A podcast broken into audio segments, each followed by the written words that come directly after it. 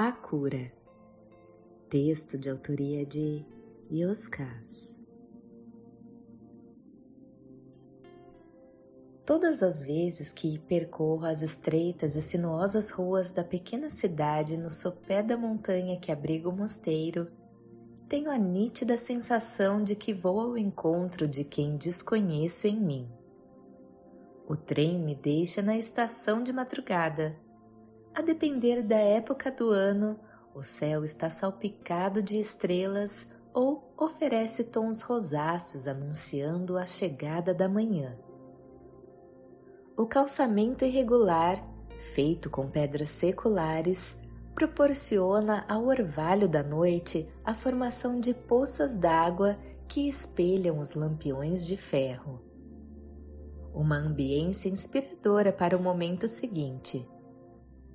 Loureiro, o sapateiro amante dos livros de filosofia e dos vinhos tintos, é um precioso interlocutor a me ensinar a dialogar comigo mesmo.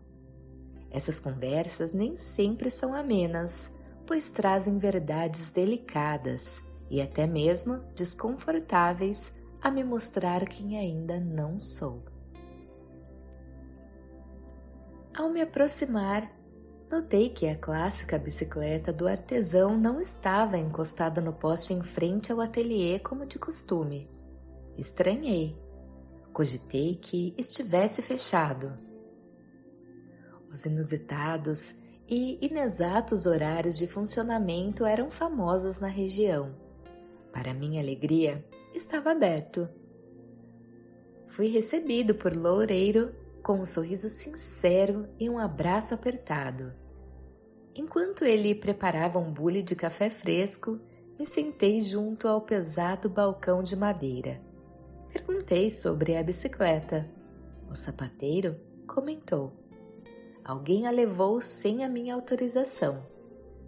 Falei que ele deveria estar muito chateado, pois a tinha desde a juventude. Ao voltar com as duas canecas fumegantes de café, sorriu e disse: Alguém precisava mais dela do que eu. Falei que não era justo, tampouco correto o raciocínio. Sugeri que registrasse a ocorrência em uma delegacia e pedisse para investigar, não pelo valor material, mas pela perda emocional. Era uma cidade pequena, não seria difícil. Em seu lugar, eu não me acomodaria. Ele disse que esse movimento não o interessava e ponderou: enquanto eu estiver inconformado, manterei comigo a dor da perda. A cura será sempre a prioridade. Argumentei que a dor cessaria caso a bicicleta fosse encontrada. O sapateiro explicou: Sim, não deixa de ser um tratamento. Contudo, dependeria de fatos alheios à minha vontade. Quando vivo à espera de acontecimentos que estão fora do meu controle, esgarço o sofrimento ao prolongar indefinidamente a dor. Bebeu um gole de café e disse: Prefiro a terapia de autocura, na qual inexiste qualquer dependência de movimentos externos. Removo de mim as emoções dolorosas através de ideias luminosas. Um sentimento novo e saudável se instala para cicatrizar a ferida fez uma pausa antes de concluir. Curar é tirar de dentro tudo aquilo que não serve mais. Para tanto, não há nenhuma boa razão para ter de esperar por algo ou alguém. Eu não me conformava com aquela maneira de pensar. Apropriar-se de algo que não lhe pertence é um grave desvio de comportamento, ponderei. Loureiro concordou sem dúvida, não quer dizer que concordo ou apoio esse tipo de atitude. Significa apenas que escolho quem irá me fazer companhia. Aonde quer que eu vá, pensamentos e sentimentos me acompanharão por todo o tempo. Quando densos, me aprisionam em tristeza, indignação e revolta. A vida se apequena quando me amiúdo em sofrimento É como se eu vivesse dentro de uma caixa que me limita e estreita. Não quero isso para mim. Fez uma breve pausa antes de prosseguir. Ao expandir o pensar, a liberdade abre as asas. A paz estabelece os seus alicerces em um coração sereno. Ao germinar amor e sabedoria às ideias e emoções diante de um revés, me equilibro e fortaleço. O mal fica para trás. Aquele que o praticou é quem tem que lidar e conviver com ele, não eu. Esse é o exato movimento de cura.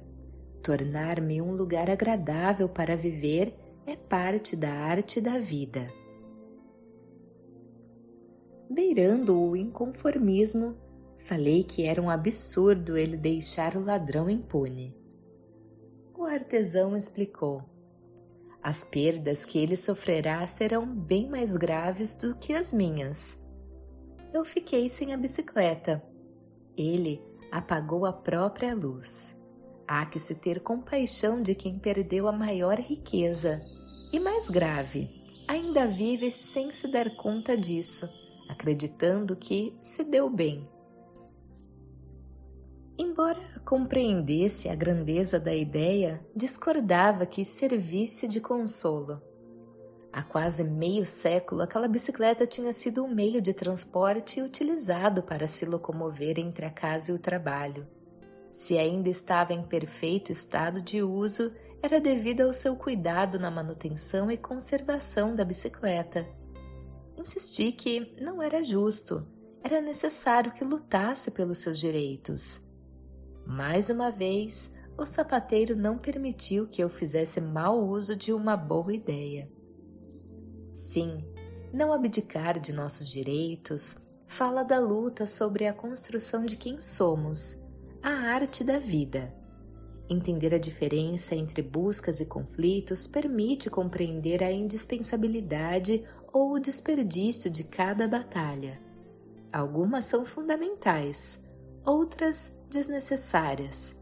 Do contrário, esgotaremos os dias em pequenas e inúmeras guerras cujos ganhos em nada acrescentam à bagagem.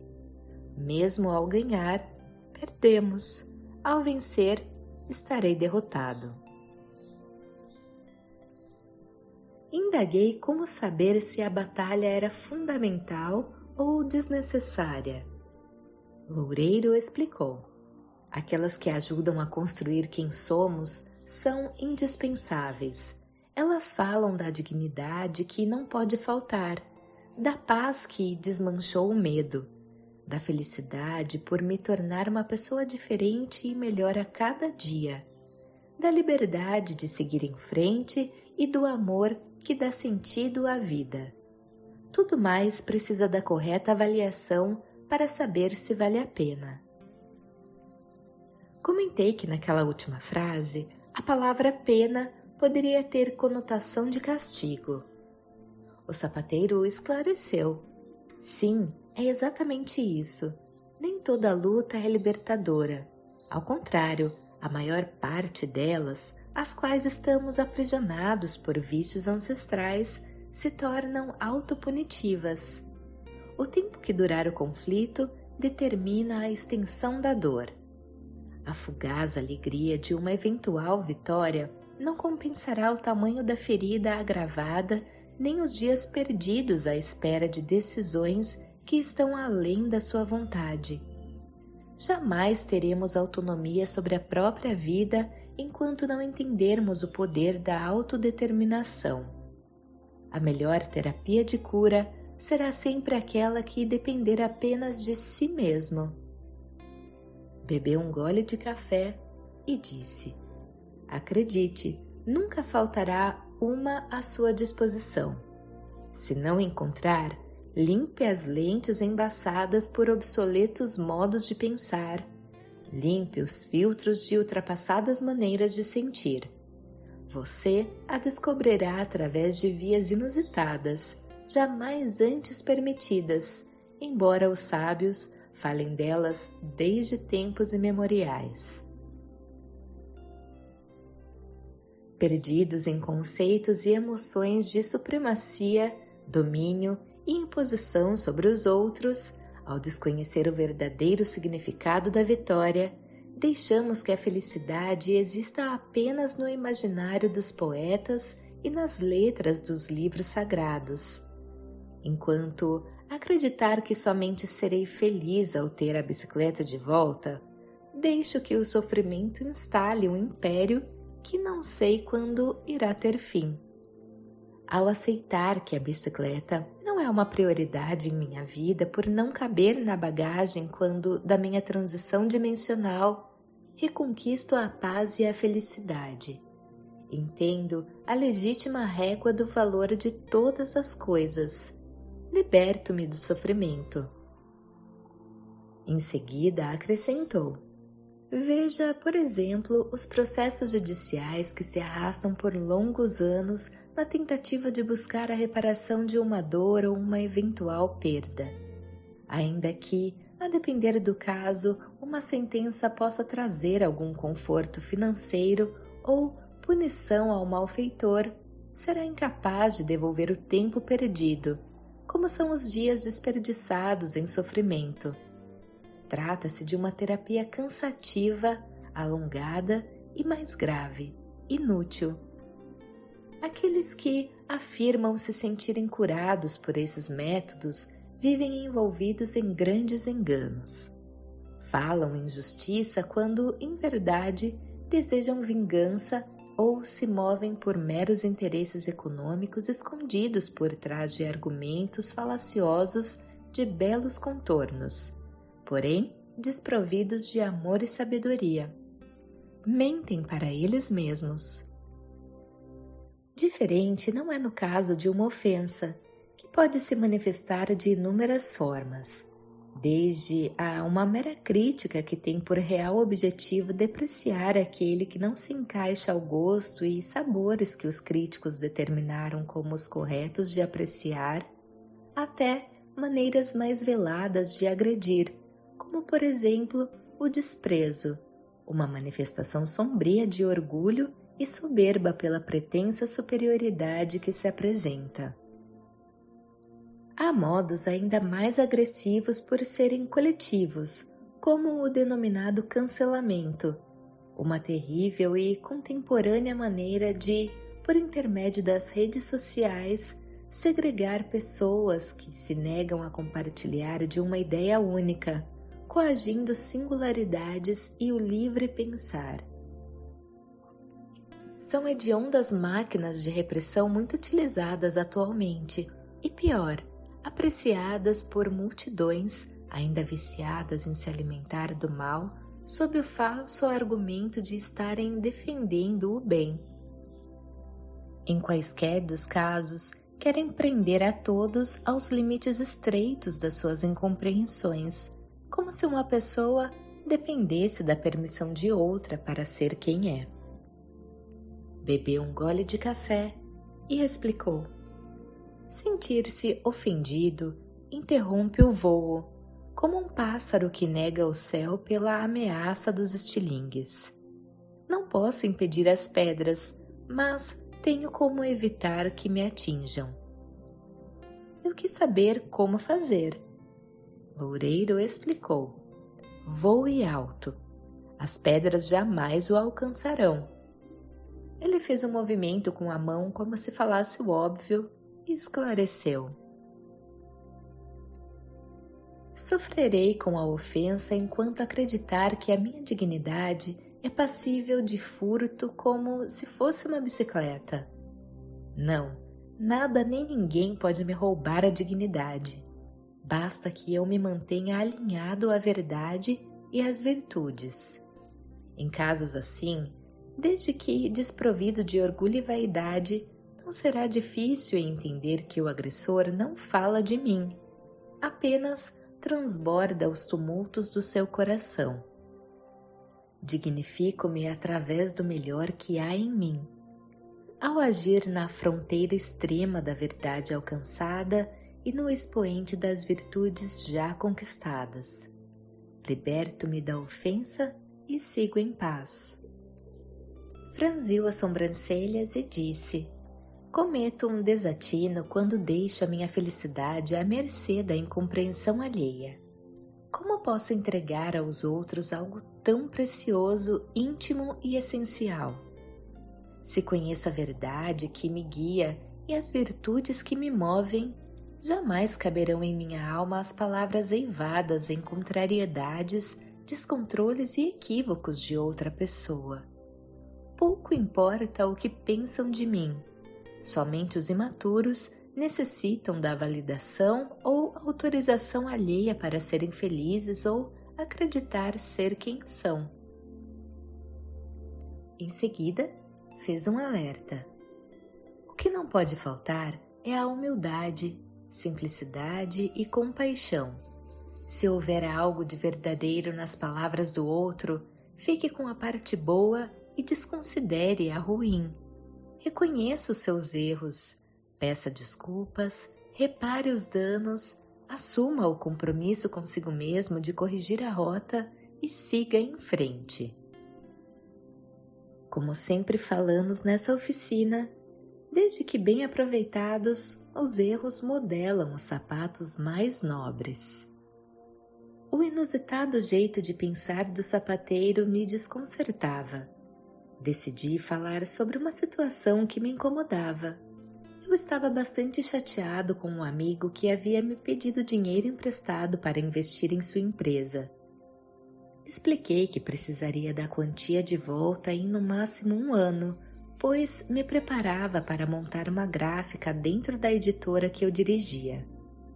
Ele me dera a garantia pessoal de que devolveria o valor original no prazo combinado, mesmo se o negócio não desse certo como ele esperava.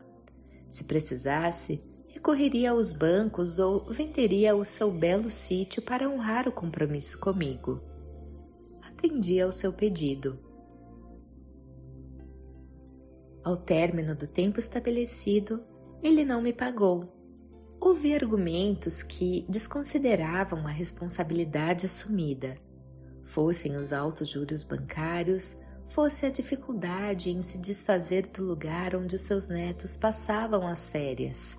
Enfim, ele disse que pagaria quando pudesse, se negando a estabelecer uma data. Falei ao sapateiro que me sentia um otário por me deixar enganar por promessas vazias de compromissos sérios. Loureiro me mostrou o erro que me aprisionava em sofrimento que se condenar com uma palavra tão dura? Por que se ferir com mentiras? Por que se punir por uma situação na qual você não cometeu nenhum erro? Ficou alguns instantes em silêncio para que eu entendesse o equívoco dos pensamentos que criavam uma ferida sem nenhuma boa razão para existir. O sapateiro continuou. Você confiou em um amigo não há nada de errado nisto. Quantas vezes já ajudou outros ou foi socorrido por alguns também? Respondi que muitas vezes. Ele prosseguiu na construção de um inusitado raciocínio. Você se sentiu bem quando todos os envolvidos honraram a palavra? Falei que sim com a cabeça. Sabe por que a confiança e a credibilidade são algumas das maravilhas da vida? Falei não com a cabeça. Loureiro me ensinou. Porque são pilares da dignidade. Ninguém é feliz ou vive em paz sem dignidade. Aqueles que tentam, ainda que neguem, serão eternamente assombrados pelos fantasmas dos enganos e dos próprios erros até que iluminem a escuridão que provocaram. E fez uma pergunta derradeira. Você perdeu dinheiro. Ele, a luz. Quem é o verdadeiro tolo? A resposta era evidente e não precisava ser verbalizada. O sapateiro concluiu: Agradeça a vida por, nessa relação, você estar onde conseguiu chegar e não do outro lado, no papel do bufão que engana a plateia ao protagonizar um espetáculo sombrio e de mau gosto. Loureiro esclareceu ainda mais. Viva como se ele não devesse nada a você. Se algum dia resolver honrar o compromisso, aceite. Enquanto isso, veja como um investimento de alto risco e retorno improvável por causa da inconstância moral do interlocutor, como nas bolsas de valores quando prejuízos são causados pelas notícias falaciosas que escondem as ruínas estruturais de uma empresa. Repito, errado não é quem agiu de boa fé, mas aquele que faltou com a verdade ao renegar o compromisso assumido. Em seguida, ofereceu mais uma dose de ideias luminosas, poderosos elixires a reequilibrar as emoções e, assim, estancar a dor da alma. A autopunição pelos erros, excessos e desvarios alheios são causas insensatas das muitas feridas que provocamos em nós mesmos. Sofremos pelos atos terríveis e absurdos dos outros, quando as consequências de todas as ações cabem única e exclusivamente a quem as praticou. Não existe nenhuma boa razão para eu me autocondenar pelo mau uso do bem que ofereci. Temos por hábito nos punir por erros que não cometemos. Na imaturidade da consciência, acreditamos que o enganado é um tolo, sendo o enganador alguém muito esperto. Ao pensar assim, arrancamos as flores do lindo jardim da alma que surge na prática do bem para andar sobre as pedras pontiagudas das incompreensões. Os pés sangrarão desnecessariamente. Jamais faça isso consigo mesmo.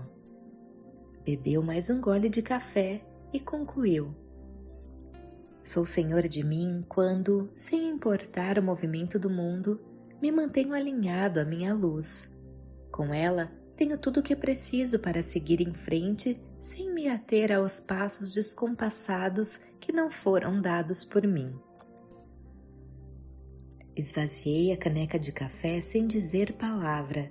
Eu precisava metabolizar aquele novo olhar para cicatrizar todas as feridas que sangravam em mim, e ainda mais, sem permitir que dores desvairadas permanecessem em meu coração. Nenhum sofrimento é necessário. Todos se desmancham no aperfeiçoamento do olhar. Então, Loureiro finalizou. Se cada pessoa mora dentro de si mesma, não há um único bom motivo para permitir que a bagunça dos outros desarrumem a nossa casa. Tendo os seus pensamentos e sentimentos como companhia indissociável, jamais autorize que o sofrimento se instale como hóspede, nem mesmo por um único dia. Acostumar-se a conviver com o mal leva à estagnação e ao esgotamento. A alma apodrece de tanta dor. Curar é tirar o mal de dentro da gente. Para tanto, não é preciso esperar por nada nem ninguém. A cura está na mudança do olhar. Estava na hora de partir. Eu pegaria carona com o caminhão que levava mantimentos ao mosteiro. Agradeci ao sapateiro pela conversa. A leveza tinha sido restaurada pelo fim das incompreensões, sementes de todos os sofrimentos. Ele tinha me levado a descobrir um poder oculto e sempre disponível que eu desconhecia. Nesse instante, fomos surpreendidos pela entrada de René na oficina. Livreiro por dom e profissão, René era um antigo e leal amigo de Loureiro. Ao saber do furto da bicicleta, saíra à procura de uma substituta e encontrara outra ainda mais rara era uma Schwinn, bicicleta fabricada nas primeiras décadas do século passado em perfeito estado de conservação e uso. Resolvera presentear a aquele que o ajudara em vários momentos cruciais da sua vida. A Schwinn era uma das paixões secretas de Loureiro. a cidade amanheceu com o sorriso do sapateiro. A vida nunca deixa a pé quem caminha na luz. Voz de Paula Pauline